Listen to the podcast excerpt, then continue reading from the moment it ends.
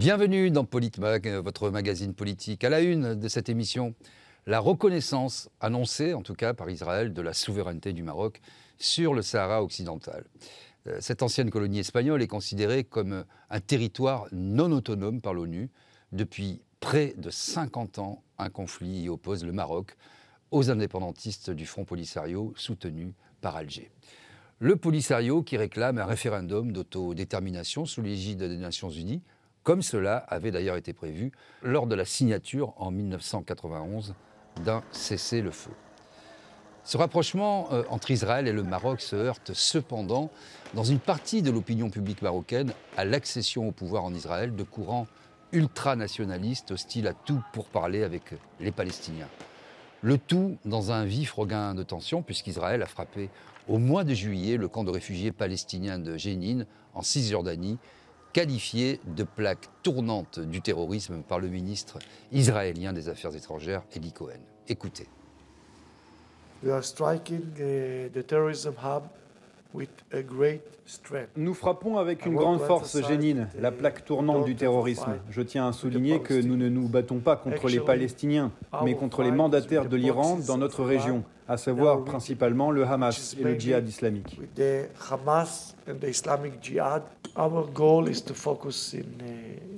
Notre objectif est de nous focaliser sur Jénine et notre objectif est de nous concentrer uniquement sur les terroristes eux-mêmes.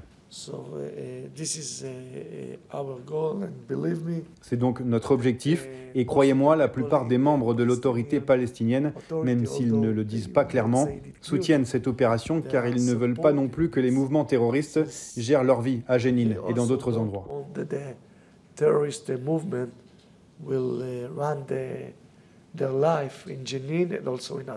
Nous sommes ici aujourd'hui pour dire au euh, président du, Parlement marocain qu'il n'a pas le droit de recevoir ici le sioniste, le euh, qui a commis des, crimes de guerre, euh, de le recevoir ici sur la terre marocaine et encore moins au nom du peuple marocain. Nous sommes ici pour dire aussi qu'on continue la lutte et que euh, ces accords de normalisation, nous les ferons tomber et que nous continuons à lutter pour que la Palestine soit libre et que le pays palestinien, la patrie palestinienne soit construite sur toutes les terres palestiniennes.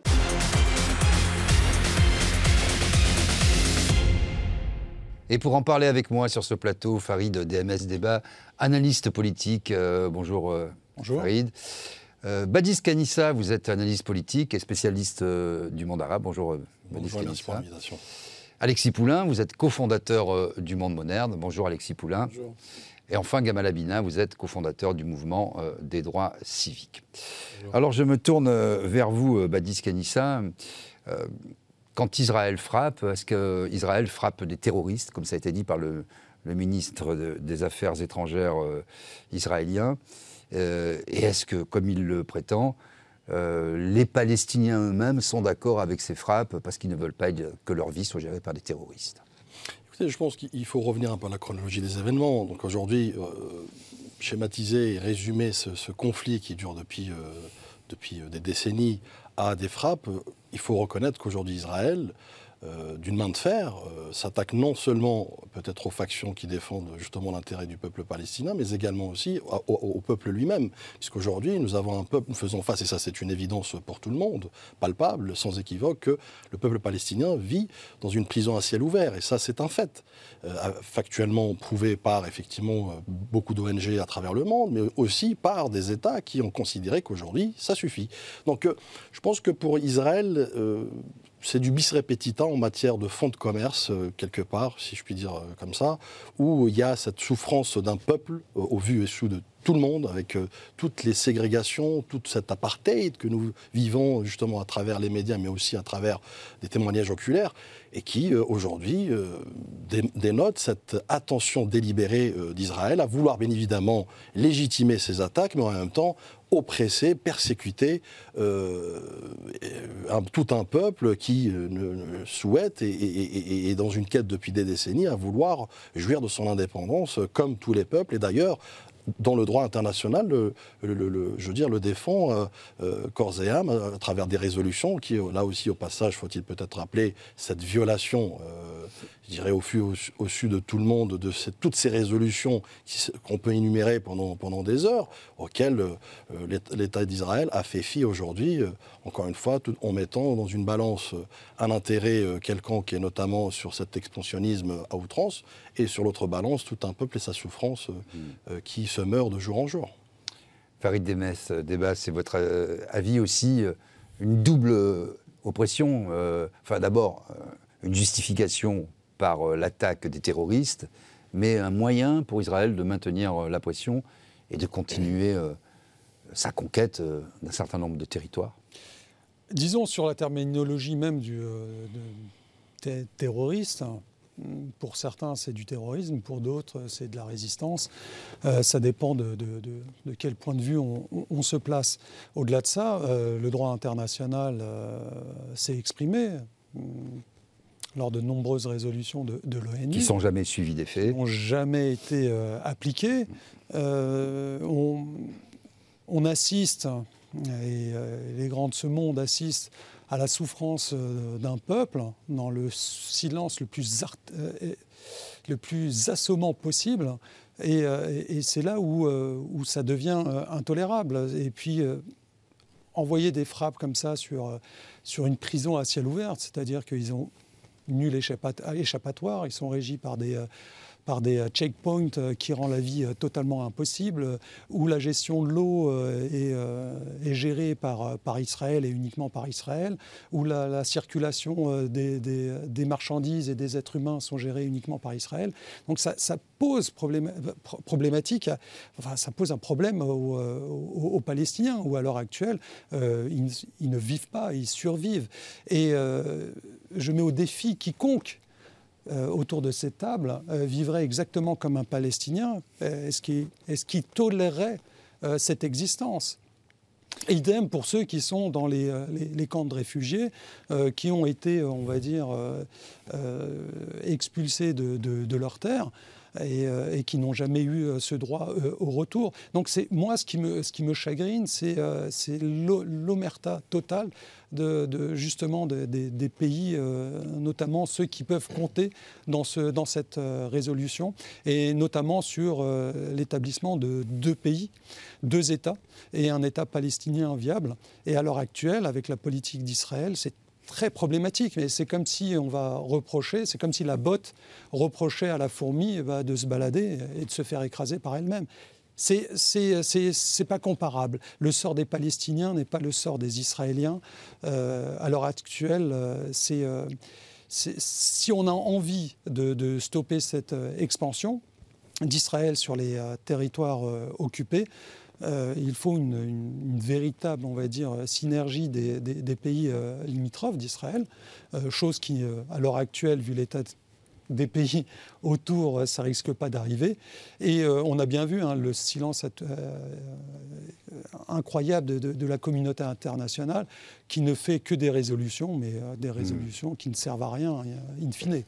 On a rapproché les deux sujets, Alexis Poulain, évidemment, avec le Sahara occidental, hein, puisque il semblerait qu'Israël, en tout cas ça a été annoncé, peut-être au mois de septembre, reconnaîtra officiellement euh, les droits du Maroc euh, sur ce territoire non autonome, pour reprendre la terminologie de l'ONU. On a entendu aussi euh, Taïb Madmad, qui est le, coordinateur adjoint du, Front marocain de soutien à la Palestine. Et lui, il est vraiment contre la normalisation. tous les Marocains ne sont pas d'accord, loin s'en faut. Et la Palestine reste un point d'accroche fédérateur j'allais dire, un peu tous les peuples, et je parle bien de peuples, tous les peuples arabes euh, sur la planète. Oui, ça a été un grand moment euh, du, panarabisme, de dire à un moment, euh, la cause palestinienne était une cause largement défendue, largement soutenue et, à l'international. Et d'ailleurs, ironie de l'histoire, à l'époque des, pères fondateurs d'Israël, c'est les Britanniques hein, qui traitaient les, Israéliens de, terroristes. Donc l'appellation terroriste, c'est souvent facile, une étiquette à mettre quand il est question de lutte politique pour l'indépendance très rapidement on est terroriste, comme ça a été le cas des résistants pendant la guerre de, 39-45 en France.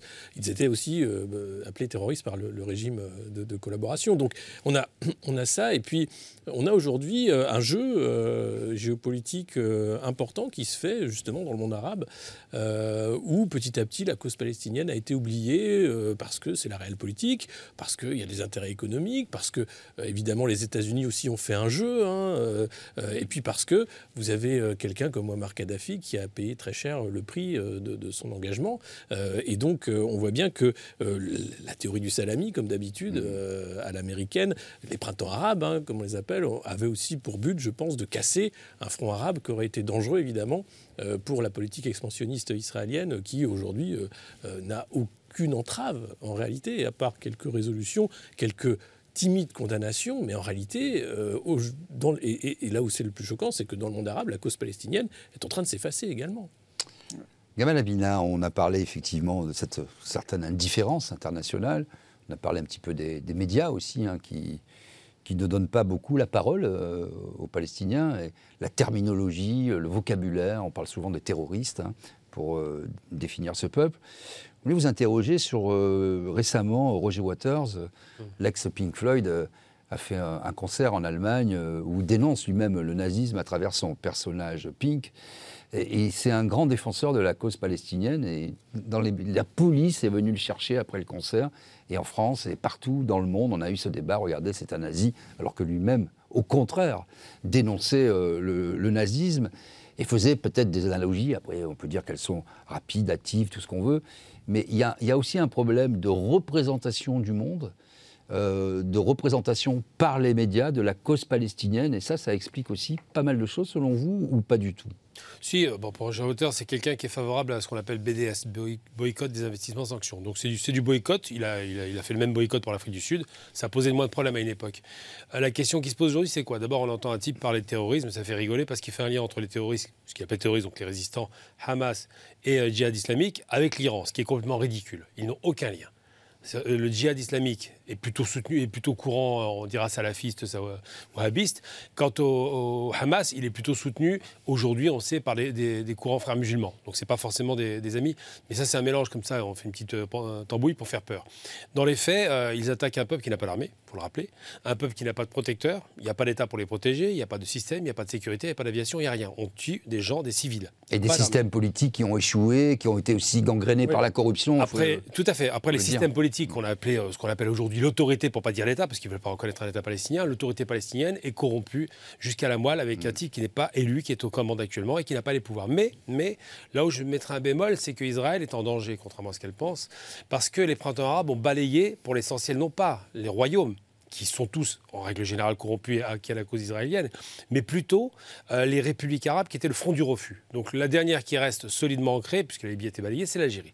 Et l'Algérie, à la dernière réunion de la Ligue arabe, a remis la Palestine au centre du débat, en rappelant tout de même que le monde bouge et qu'il va falloir se repositionner. Et ce qui est intéressant, c'est qu'aujourd'hui, même l'Arabie des Saouds a fini par prendre position en faveur des Palestiniens et ne pas accepter ce fameux plan de paix mm proposé par les Américains, qui n'est pas un plan de paix, c'est un plan de capitulation. Quand on parle de normalisation, c'est donner une norme à une relation à notre État. Sauf qu'il n'y a pas de normalisation. L'État d'Israël n'existe pas parce qu'il n'y a pas de frontières définies. Pour commencer, un État a des frontières reconnues et définies. Et surtout, je parle en termes politiques. Hein. Et surtout, l'État d'Israël fait la paix qu'avec des dictateurs, pas avec les peuples. On voit bien à chaque pays avec lequel il fait ses accords d'Abraham, ce sont des dictateurs. S'ils ne consultent pas leur peuple pour savoir s'ils sont d'accord ou pas. Et si vous posez la question aux peuples arabes, et là, ça devient intéressant. Pas un peuple arabe, quel qu'il soit, riche ou pauvre, n'accepte l'idée qu'on colonie une terre arabe au nom d'un euh, mythe euh, néocolonial qu'on va appeler simplement une sorte de romantisme allemand qu'on a, qu'on a placé là-bas. On ne peut pas payer la facture de la barbarie européenne vis-à-vis des juifs sur une terre arabe qui leur a rien fait. C'est ça la question qui se pose aujourd'hui. Alors on va écouter euh, le président de l'association marocaine euh, des droits humains, puisqu'il semblerait évidemment qu'il y ait un rapprochement entre Israël et, le Maroc, et on va voir comment, comment c'est perçu, puis ensuite on poursuit notre débat. Le plus grave, c'est qu'on a des informations que lors des manœuvres militaires euh, africains qui se déroulent maintenant au sud du Maroc, il y a la présence des soldats de Golani, ces soldats qui sont connus des, fascistes et qui ont commis des crimes contre les Palestiniens, contre les Libanais et contre les, Syriens. Donc ceci tient d'aujourd'hui, c'est pour protester contre la présence des sionistes aussi au Maroc, parce que tout le peuple marocain dénonce ces relations entre le Maroc et les sionistes. Et on considère que l'État marocain est un État partenaire dans tous les crimes commis par l'État sioniste. Badis Kenissa, il y va fort. Hein. Il y va fort, mais en même temps, il dit tout haut ce que le peuple marocain pense tout bas. Il dit. Quand vous dites le peuple marocain, c'est très partagé, ce sentiment par le peuple marocain Non, mais écoutez, euh, déjà, au, lendemain des normalisations, qui, euh, comme je rejoins euh, Gamal sur le concept de la normalisation est un, est un fait, est un, est un, droit à tous les États souverains. Ceci étant, quand cette normalisation devient un troc au détriment d'une cause juste qui est la, cause palestinienne, versus des intérêts qui d'ailleurs à ce jour on les attend toujours et le Maroc a, attendu peut-être un, temps de latence de plus d'un an après les accords pour pouvoir avoir une pseudo-reconnaissance d'un terrain, d'un territoire c'est vous dire qu'effectivement, le peuple. Et pendant ce temps-là, il ne faut pas oublier que le, Maroc vit une, un délitement total. C'est-à-dire, euh, vous avez une crise latente économique, sociale, un peuple qui, euh, toutes les semaines, euh, je dis bien toutes les semaines, manifeste dans les rues, un, peuple étouffé, à qui on a muselé justement la bouffe pour qu'il puisse ne pas justement s'exprimer comme le fait ce monsieur. Donc c'est pour ça que je vous dis, c'est un euphémisme aujourd'hui de dire qu'effectivement le peuple marocain est contre cette normalisation. Encore une fois, cette normalisation qui, après coup, euh, finalement, n'a apporté que du malheur. Puisque euh, du, le, au lendemain même de cette normalisation, le, ministre de la Défense, euh, qui plus est à l'époque, avait pris le territoire marocain comme un, territoire justement pour euh, s'attaquer et lancer des hostilités contre un autre État voisin qui est l'Algérie, qui était considéré comme un État ami. C'est vous dire que c'était historique. Mmh. Donc oui, le, peuple marocain subit, j'ai envie de vous dire, dans un autoritarisme absolu et, sans merci justement pour qu'il puisse le museler et arriver à, des fins plutôt qui s'apparentent plus à une feuille politique et géopolitique que euh, puisque on nous a tous bassinés à l'époque, en tout cas le peuple marocain premier, avec des, accords économiques, avec euh, des start-up à foison au Maroc, avec cette justement euh, ruissellement, je dirais, de ces accords d'Abraham au profit du peuple marocain. Je peux vous dire que deux ans plus tard, euh, le peuple marocain attend toujours Pire encore, c'est qu'aujourd'hui, il, subit les affres d'un système en délitement, un système monarque qui aujourd'hui se cherche, puisque au lendemain de cette normalisation, euh, euh, j'ai considéré que le, centre de gravité de, la décision politique marocaine a été relocalisé de Rabat à Tel Aviv. Faut-il mmh. faut le rappeler par des, positions et des décisions historiques invraisemblables de, du, euh, monarque marocain à l'époque. Et, on, vit aujourd'hui encore ces, ces, conséquences désastreuses tant sur l'échiquier international, mais aussi sur l'échiquier régional à travers la Nord-Afrique, mais aussi l'Afrique elle-même. Je rappelle qu'il y a quelque temps, il y a eu cette tentative d'infiltration, entre parenthèses, et de hold-up de l'Union africaine à travers cette, euh, cette adhésion d'Israël comme euh, observateur, euh, membre observateur, pardon. Heureusement, fort heureusement que l'Algérie a fait, a fait rempart à cette, cette tentative. Et, d'ailleurs, on parlait du Sahara occidental. Le Sahara occidental aujourd'hui est, membre fondateur de cette même structure. Donc c'est vous dire qu'on on, on, est en plein délire géopolitique dans lequel ce Maroc, finalement, a perdu cette boussole diplomatique. Farid DMS débat, c'est votre avis. La normalisation, c'est quelque chose pour l'élite, c'est euh, une question géopolitique et c'est euh, la vassalisation euh, du Maroc dans un ensemble plus vaste. appelons-le Israël, appelons-le peut-être monde occidental, parce qu'on sait qu'il y a les États-Unis derrière aussi, qui sont jamais très loin. Euh, qu'est-ce qu'on peut en dire de cette euh, ah, normalisation? Je serais un petit peu plus mesuré euh, dans le sens où je pense que à l'heure actuelle, le roi du Maroc essaye d'avoir le plus d'alliés possible. quoi qu'il en coûte, notamment pour régler cette histoire de, Sahara occidental ou de Sahara marocain, ça dépend de quel côté on, se place. dans le sens où il y a énormément de gens il faut voir aussi, hein, il y a depuis une dizaine d'années, le travail qu'a effectué euh, euh, Mohamed VI, notamment auprès des, pays euh, africains et certains pays arabes, justement pour essayer de faire en sorte de, normaliser le fait que le, Sahara soit un territoire 100% marocain. Et son travail, de, on va dire, de lobbying a fonctionné quelque part. Mais il y a des limites. Et cette normalisation avec Israël, très dangereux. Très dangereux parce qu'il euh, va au-delà même d'une normalisation qu'il a pu euh, effectuer avec certains pays africains ou certains pays arabes qui ont euh, finalement,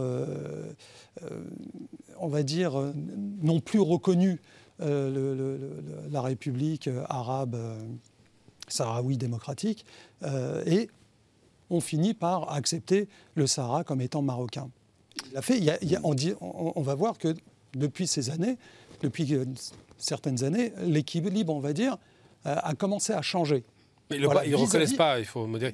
Ils ne reconnaissent pas le Sahara marocain. Ils disent que le plan marocain Absolument. proposé est un plan viable. Euh, oui, euh, mais euh, il faut dire aussi que le Maroc occupe 80% du, territoire. Mmh. Et euh, il n'y existe aucune frontière entre la partie marocaine C'est toute et, la question. et le, C'est toute la question. Et, c'est là-dessus où justement les investissements qu'a fait mmh. Mohamed VI depuis de nombreuses années, notamment dans, ces régions-là, on va dire, à son, à son niveau, portent quand même ses, ses fruits. Parce qu'il n'a pas une politique tel qu'on peut imaginer, par exemple, euh, comme la France avec ses dom-toms. Si on voit, on va dire, le développement, mais je dis ça de façon très mesurée. C'est tout Dakhla qui est, qui est oui, Dakhla, et puis la, la aussi qui est, qui est assez qui est développée, euh, et aussi les infrastructures, le transit de masse, Merci etc. Et, euh, mais si on voit ça par rapport aux Antilles, vous regardez les Antilles, comment la, France, enfin, la métropole traite les Antilles, c'est euh, sans commune mesure par rapport à, Rabat, comment il traite euh, le, le, Sahara occidental ou, marocain. Donc c'est là-dessus où justement il peut tirer son épingle du jeu. Mais attention de ne pas mettre son peuple euh, à dos, justement euh, face à la situation des Palestiniens. Parce qu'attention, le peuple palestinien n'est pas le peuple sahraoui. Et euh, la situation des, des, Sahraouis n'est pas celle des Palestiniens. Il n'y a pas de checkpoint qui existe dans le Alors justement, pour faire la transition, on va écouter Vladimir Poutine avec le président algérien. Et évidemment, ça prend toute son importance pour ce qui concerne le Sahara dit occidental. Les relations avec l'Algérie revêtent une importance particulière pour notre pays et revêtent un caractère stratégique. Il y a seulement un instant, en nous déplaçant dans cette salle avec Monsieur le Président Abdelmajid Tebboune, nous avons rappelé que les relations entre la Russie et l'Algérie ont commencé à prendre forme dès le milieu des années 1950. Elles se sont développées depuis. On peut dire qu'elles avaient déjà un caractère stratégique à l'époque, sans aucune exagération.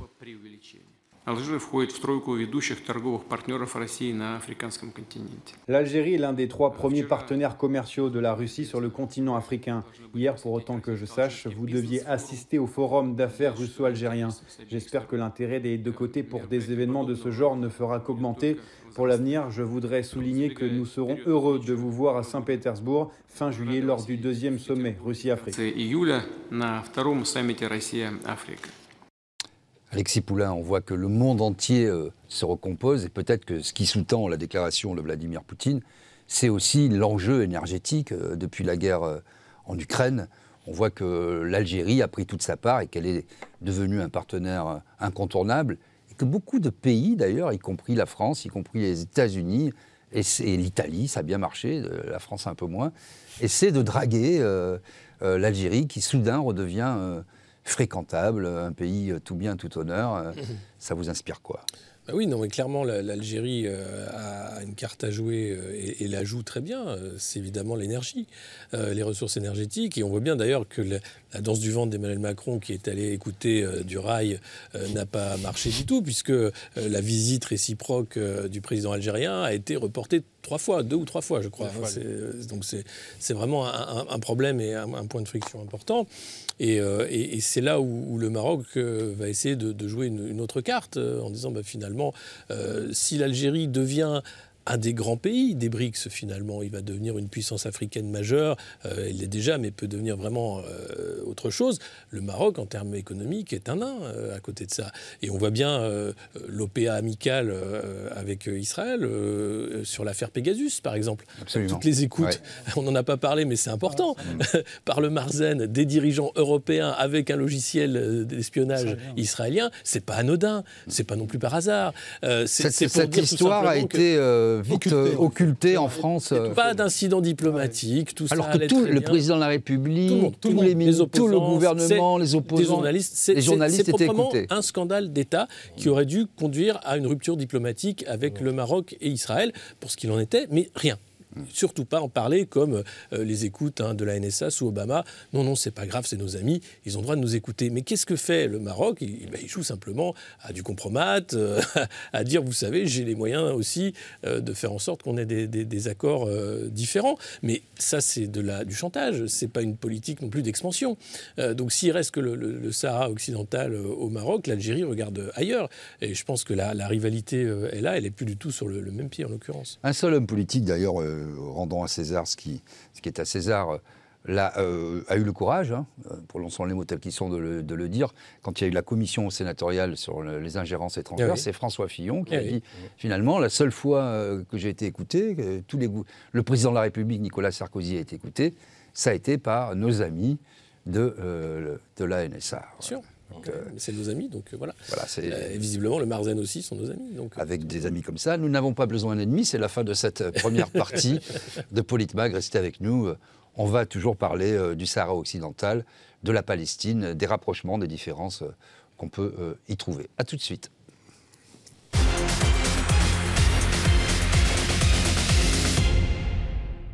Bienvenue dans cette deuxième partie de Politmag. Euh, au mois de janvier, euh, les indépendantistes euh, du Polisario au Sahara occidental ont réuni leur congrès pour renouveler leur direction dans un contexte de très vive tension entre leur allié algérien, le Maroc, qui contrôle, on l'a dit, 80% du territoire. On écoute tout de suite. Notre présence au 16e congrès prouve l'unité du Sahara, prouve que nous défions la présence marocaine. Bienvenue aux emprisonnés, bienvenue aux martyrs.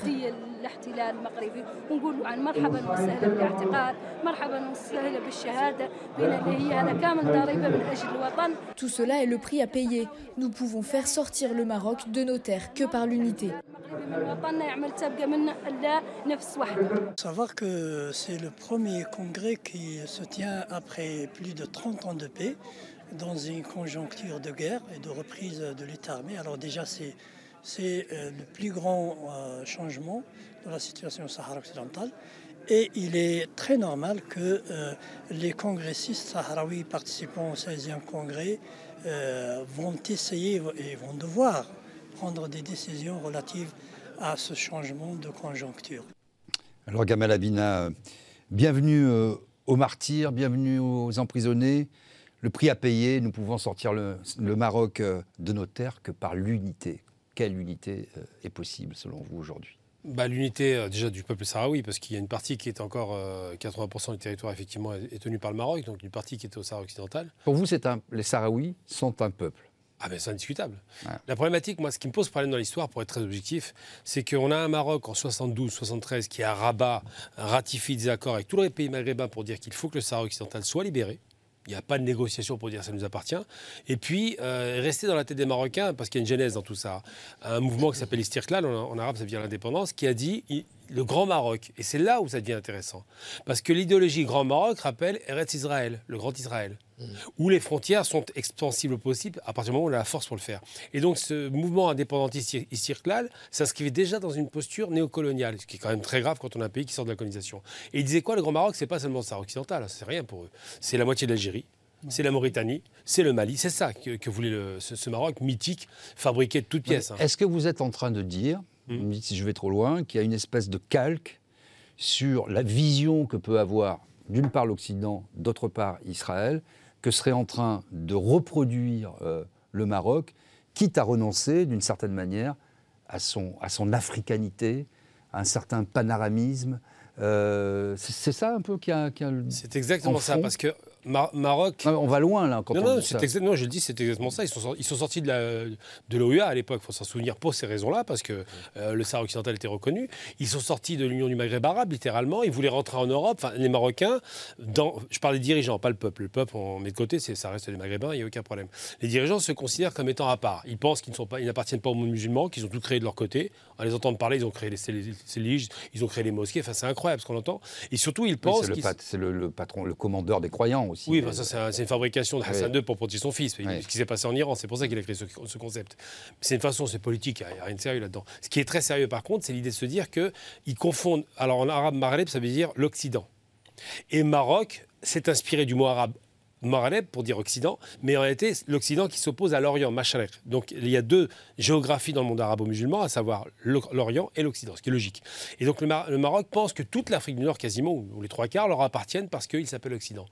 Et l'idée qu'ils ont, c'est qu'ils se disent c'est une forme de néocolonialisme. Ils n'ont pas tiré une balle pour libérer le Sahara occidental, ils n'ont pas tiré une balle pour libérer Ceuta et Melilla, qui sont les enclaves espagnols, ils n'ont pas récupéré toutes les îles autour du Maroc. Ça, ils ne tirent pas de balle quand c'est le fort, quand c'est l'espagnol on n'y touche pas. Quand c'est le français, on n'y touche pas. En revanche, quand c'est les pauvres Sahraouis qui n'ont pas les moyens de se défendre, là, ils y vont. Alors, ils font une marche verte. C'est formidable. Ils auraient dû pousser la logique. On fait une marche verte et on demande aux Sahraouis est-ce que vous êtes d'accord? Et la problématique aujourd'hui, c'est que l'accord de Baker de 91, c'était de dire on va les consulter pour savoir si c'est possible. Et là où ils refusent de les consulter, c'est parce qu'ils savent qu'il y a une grande chance de perte face à une consultation pour savoir si les, si Sahraouis sont marocains ou pas. Et moi, ma réponse, elle est, claire. Je ne parle pas en tant qu'Algérien, ça ne m'intéresse pas. Je parle en tant que Maghrébin, parce que je suis pour l'intégration du Maghreb. Et je dis simplement si les Sahraouis veulent être marocains et sous un régime royal, qu'ils le soient, S'ils ne veulent pas l'être, qu'ils ne le soient pas. Ni l'Algérie ni le Maroc n'ont leur mot à dire là-dessus. C'est eux et souverainement eux qui prennent leurs décisions parce qu'un peuple, il a le droit de choisir le régime par lequel il va être, euh, dirigé. En l'occurrence, il va être une république, semble-t-il, il faut le demander.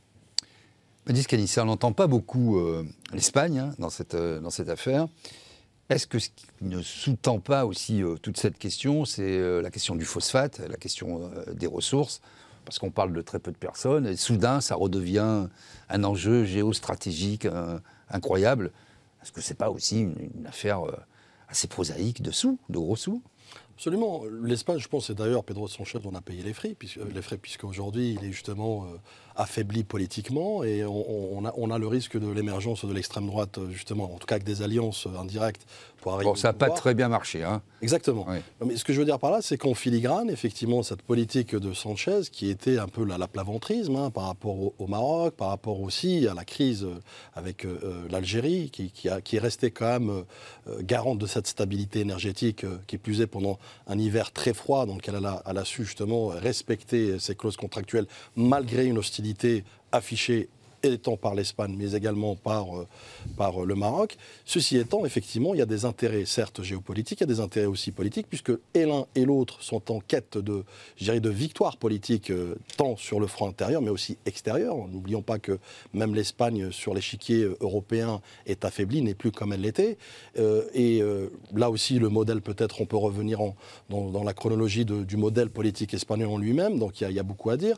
Mais des intérêts, certes, c'est ce qui régit d'ailleurs les, relations internationales en, général, pour ne pas tomber dans justement le, espèce de, naïveté euh, géopolitique. Ceci étant, je pense que le Maroc, de son côté, a embourbé si je, puis, m'exprimer ainsi, embourbé l'Espagne dans cette, cette, quête qui est euh, bien évidemment euh, cachée par d'autres feuilles de, route, notamment, il a été évoqué euh, cet expansionnisme ou, aussi cette occupation du terrain à 80%, mais je suis désolé, il faut aussi avoir cette honnêteté intellectuelle pour affirmer que c'est plus un accaparement d'un territoire par le biais d'un mécanisme politique à l'époque qui était justement la marche verte qui a été évoquée. D'ailleurs, une marche verte à ce propos qui a été rejetée par le Conseil de sécurité à l'époque. Donc c'est vous dire qu'effectivement, dès, d'entrée de jeu, le Maroc était en hors-jeu.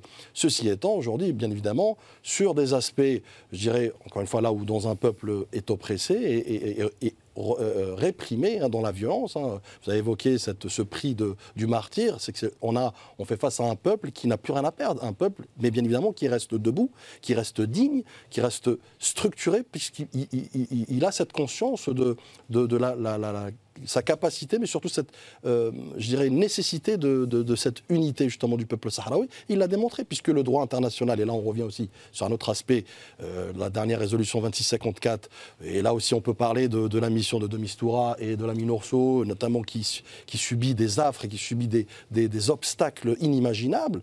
Euh, d'ailleurs, un rapport qui est attendu au mois d'avril, me semble-t-il, avec l'implication de plusieurs États, dans les États-Unis et la France on attend ce rapport, mais on est aussi euh, en parallèle pragmatique et on sait pertinemment qu'encore une fois, au même titre que Israël, euh, l'État marocain, euh, je dirais, ne, croit pas en ces résolutions puisqu'il a une feuille de route autre. Pour élargir le débat et comprendre, appréhender un peu la question, notamment avec aussi les États-Unis hein, qui sont, qui sont présents, jamais tapis très loin, nous allons écouter deux membres du mouvement de la jeunesse palestinienne. Le président israélien rend visite au président américain peu après l'invasion de Jénine, qui a fait 12 martyrs en Palestine et dans l'un de nos camps de réfugiés. Alors que les autorités sionistes tuent Walid Daka par négligence médicale délibérée, le président américain, le Congrès et le gouvernement dans son ensemble cherchent à renforcer encore davantage leurs relations avec Israël au lieu de tenir l'un de leurs soi-disant plus proches alliés pour responsable de ces violations des droits humains et de son opposition à la libération de la Palestine. Je pense que les États-Unis sont dans une position unique puisqu'ils fournissent chaque année 3,8 milliards de dollars d'aide militaire à l'armée israélienne et qu'ils sont les mieux placés pour demander des comptes à Israël s'ils voulaient vraiment le faire.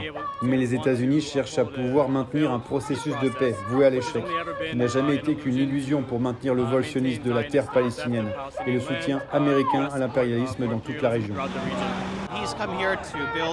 Le président israélien Isaac Herzog est venu ici pour renforcer les relations avec les États-Unis afin d'obtenir davantage d'aide militaire et de soutien au projet actuel qui consiste à brûler les villages palestiniens, à forcer les Palestiniens à quitter leurs maisons, à bombarder la bande de Gaza, à attaquer les Palestiniens dans les 48 territoires et ainsi de suite, ainsi qu'à empêcher les Palestiniens, comme moi, de retourner dans leur patrie.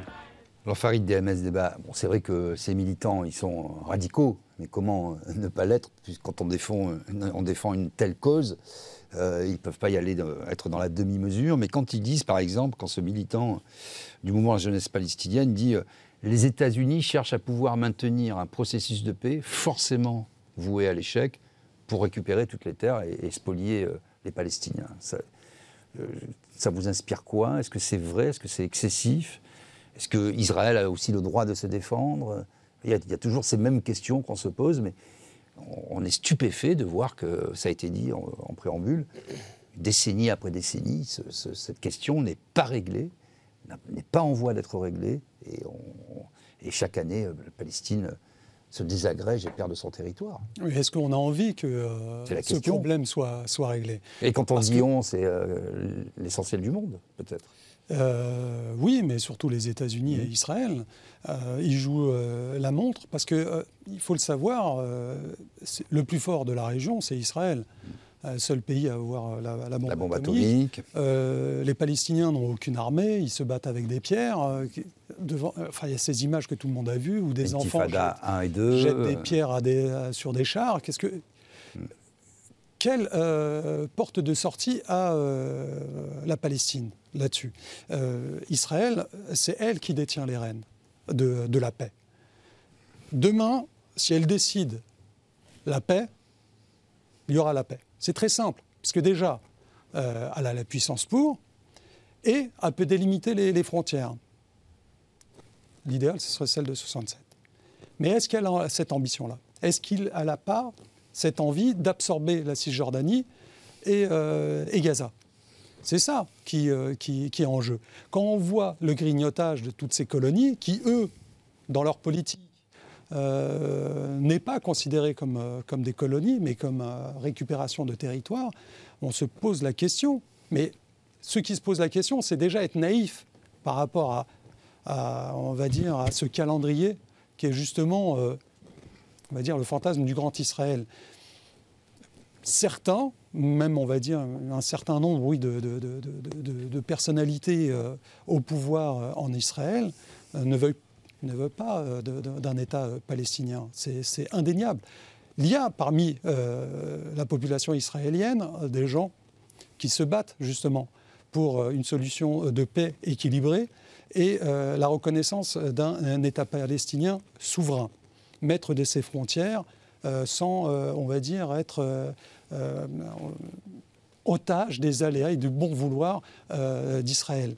Mais ils sont minoritaires et leur voix n'est pas entendue. Malheureusement, euh, voilà, la paix ne viendra que d'Israël. Parce que Israël a toutes les armes.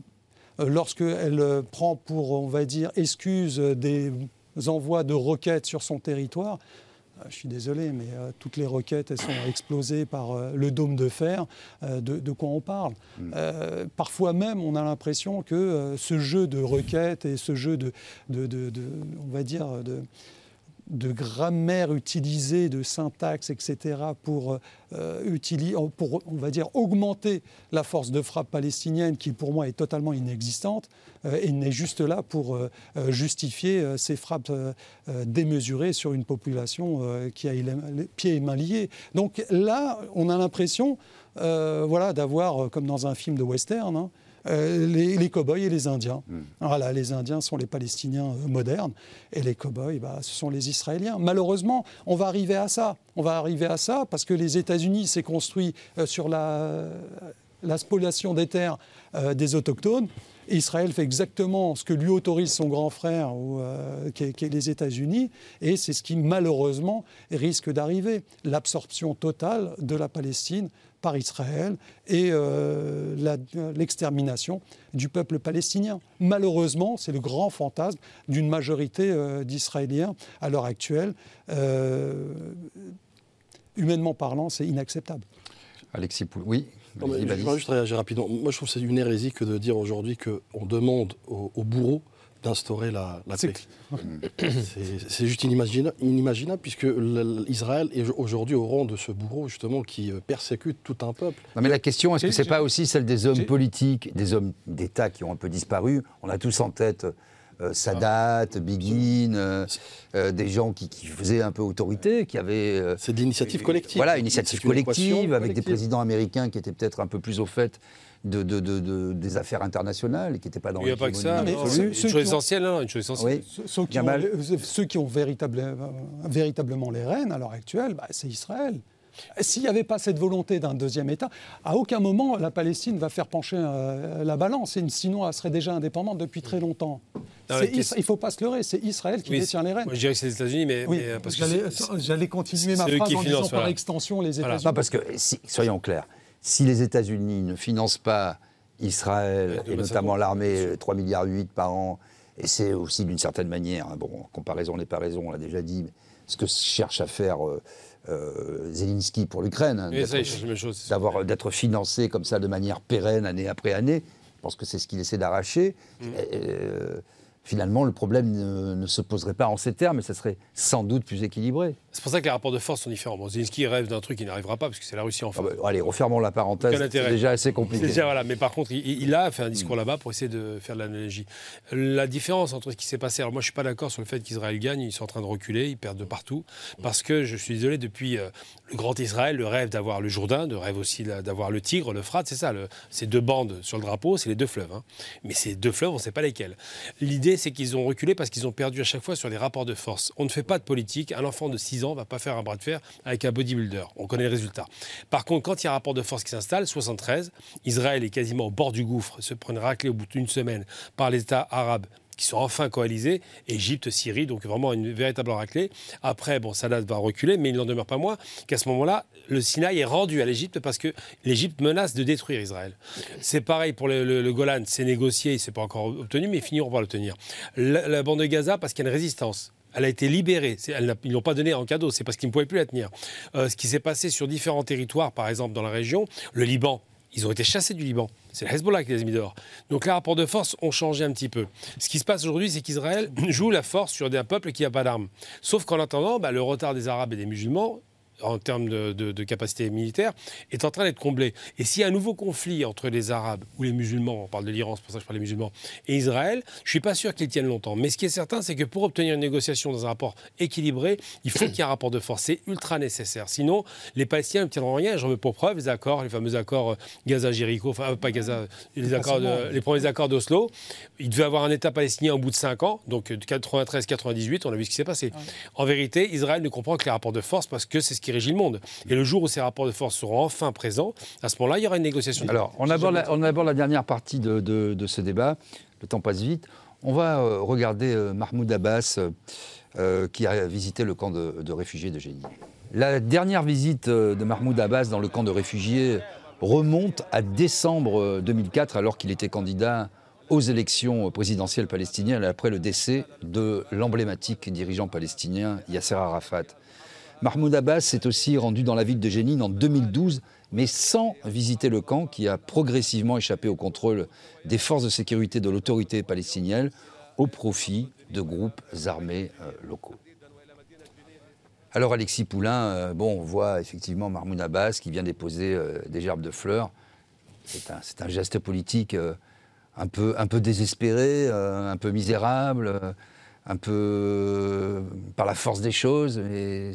Compliqué là, de, de, d'y voir clair. Le problème de l'autorité euh, palestinienne. il n'a pas d'autorité, soyons clairs. Euh, voilà, il n'a pas d'autorité, il n'a pas de, de, puissance, il a aussi euh, pas, de légitimité, pas de légitimité. Maintenant, clairement, on a vu qu'il y a, une rupture entre les, Palestiniens et cette autorité qui est de plus en plus hors sol, qui, qui profite. Hein, oui, puis des jeunes qui se radicalisent de plus en plus parce, qu'ils voient qu'il y a. Voilà. Quand vous avez une politique expansionniste qui permet des installations de colonies. Pas de représentation politique. Pas de représentation politique, pas, pas, non plus de recherche de campagne internationale de soutien. Enfin, cette autorité est quand même euh, très très discrète, pour ne pas mm. dire inexistante. Euh, résultat des courses, bah oui, c'est un président qui pose des, gerbes de fleurs, comme on a eu dans plein de régimes. Euh, mais ça ne va pas faire avancer les négociations. Et c'est vrai que la, clé, évidemment, c'est les États-Unis qui n'ont aucun intérêt à une solution que ça, des États, non, pas du tout, mm. et Israël qui peut-être sous la pression des populations, parce qu'attention, euh, la population israélienne est extrêmement divisée sur cette question-là, et on voit aujourd'hui la, guerre que, que, mène Netanyahou contre le peuple israélien avec la réforme de la justice. Hein. c'est des, milliers de gens qui sont dans la rue. Alors justement, c'est très intéressant parce qu'on euh, présente toujours le peuple israélien comme uni. Or, non, non, non, c'est pas du Depuis la création de l'État d'Israël, je parle sous votre contrôle, c'est sans doute la première fois qu'il y a autant la deuxième de, fois. autant de manifestations. Il y a eu 82 aussi. 82 peut-être, allez. Mais euh, il, faut euh, souligner quand même, et c'est important, qu'Israël est une démocratie euh, qui fonctionne, où il y a quand même des oppositions, où il y a quand même des courants politiques, où il y a bien sûr des Israéliens qui sont pour la cause palestinienne. Hmm. C'est pas du tout un Oui, puis ça rappelle peut-être aussi un pays qu'on connaît, où le pouvoir politique veut mettre la main sur la police c'est aussi sur la justice. Ça, rappelle, ça, rappelle, ça vous rappelle un pays. gouvernements actuels quasiment mm. euh, dans le monde qui sont en minorité face à leur peuple mm. et qui utilisent la, force de la répression et de la police pour tenir. Et en plus, avec la question de la justice qui est primordiale. Euh, donc, euh, il y a, des, fenêtres de tir, euh, il y a des, moyens de, faire pression, mais euh, euh, aujourd'hui, tout tient évidemment par le, statu quo, par aussi le, silence de la communauté internationale. Enfin, Israël, c'est quand même, une armée qui peut tuer des journalistes de manière totalement impunie, en disant désolé, on n'avait pas vu. on a vu, on a tous en tête les images de cette journaliste palestinienne.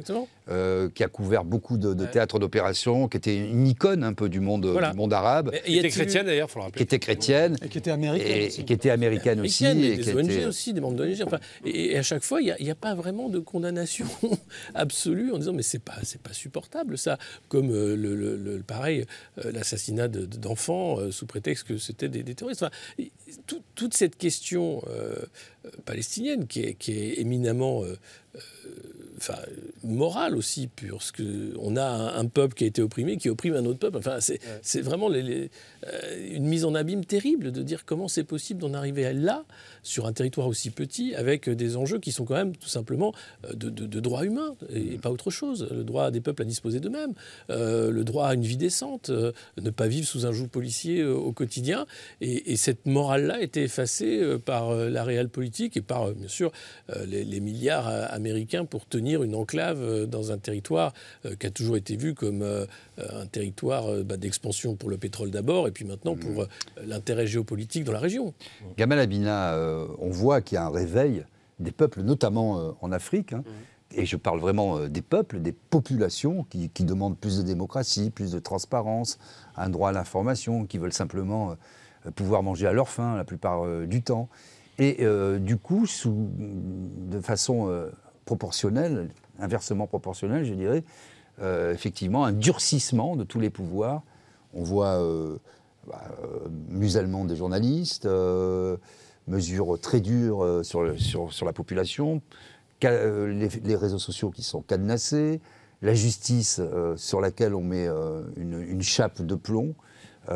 c'est vraiment des intérêts divergents entre les peuples aujourd'hui. On parle de la France, là. en général, oui, parce qu'Israël... Non, mais, mais... c'est une problématique, c'est une problématique, en fait, si je vais très loin dans, dans, dans l'illustration de ça, c'est les gouvernements contre les peuples. Oui, Vous avez ce sentiment ou pas? Oui, le sentiment qu'on a, c'est que d'abord, il y a une panne démocratique en Occident, parce que c'est l'Occident en général qui est, questionné, même en, Israël, c'est pareil, il y a une panne démocratique. Mmh, il veut s'arranger tous les pouvoirs, il veut confisquer la justice, il veut plus de, il veut plus de, garde-fous, parce qu'il a des problèmes de justice, il hein, ne faut pas l'oublier, c'est important de le rappeler. Donc ce qui se passe, c'est qu'il y a une panne démocratique, et parce qu'il y a une panne démocratique et que le rêve n'existe plus, on ne fait plus rêver les gens avec la politique, eh bien, il y a une rupture totale entre les peuples et les dirigeants qui sont une élite, parce qu'il y a une reproduction d'élite dans les pays occidentaux. C'est des bourgeois qui prennent le pouvoir pour des bourgeois. Et euh, la question des peuples du Sud ne, se pose pas en ces termes. Il y a une élite bourgeoise qui existe, mais il y a une remise en question. Et ce qui est amusant en vérité, c'est que moi j'ai rigolé à l'époque, enfin j'ai pas rigolé quand j'ai vu les printemps arabes parce que c'était une catastrophe, ils ont assassiné des, dirigeants de qualité quand même. Mais ce qui m'a fait rire, c'est de penser que, dire que les Occidentaux regardent en applaudissant, ne se rendent même pas compte que ce qui a généré ces printemps, c'était les réseaux sociaux et que ce vent de colère qu'ils ont alimenté et largement alimenté peut leur revenir dessus. Et aujourd'hui, on se rend compte que ça leur revient dessus et que la seule réponse des dirigeants politiques, parce qu'on fait référence à ce qui s'est passé il y a quelques semaines en France, c'est quoi? C'est de cadenasser les réseaux sociaux. Ce que les Arabes n'ont pas fait, ces régimes autocratiques, et eh bien dans les démocraties, on veut le faire. Et ça, c'est inquiétant. Le mot de la fin, Alexis Poulain? Oui, c'est extrêmement inquiétant de voir à la, fois la démission de la communauté internationale sur euh, des sujets euh, qui mériteraient euh, des sommets et de, enfin, des, dizaines d'années où il ne se passe rien, et puis un mouvement de censure mondiale qui ne va pas dans le bon sens pour ce qui est de l'expression démocratique. Eh bien, c'est déjà la fin de Politmag. Bien sûr, on ne prétend pas à l'exhaustivité sur des sujets aussi complexes, mais au moins, j'espère qu'on vous a ouvert quelques portes et quelques pistes de réflexion. Merci pour votre participation, euh, merci à vous tous pour votre fidélité. On se retrouve très bientôt dans Politmag. À très bientôt.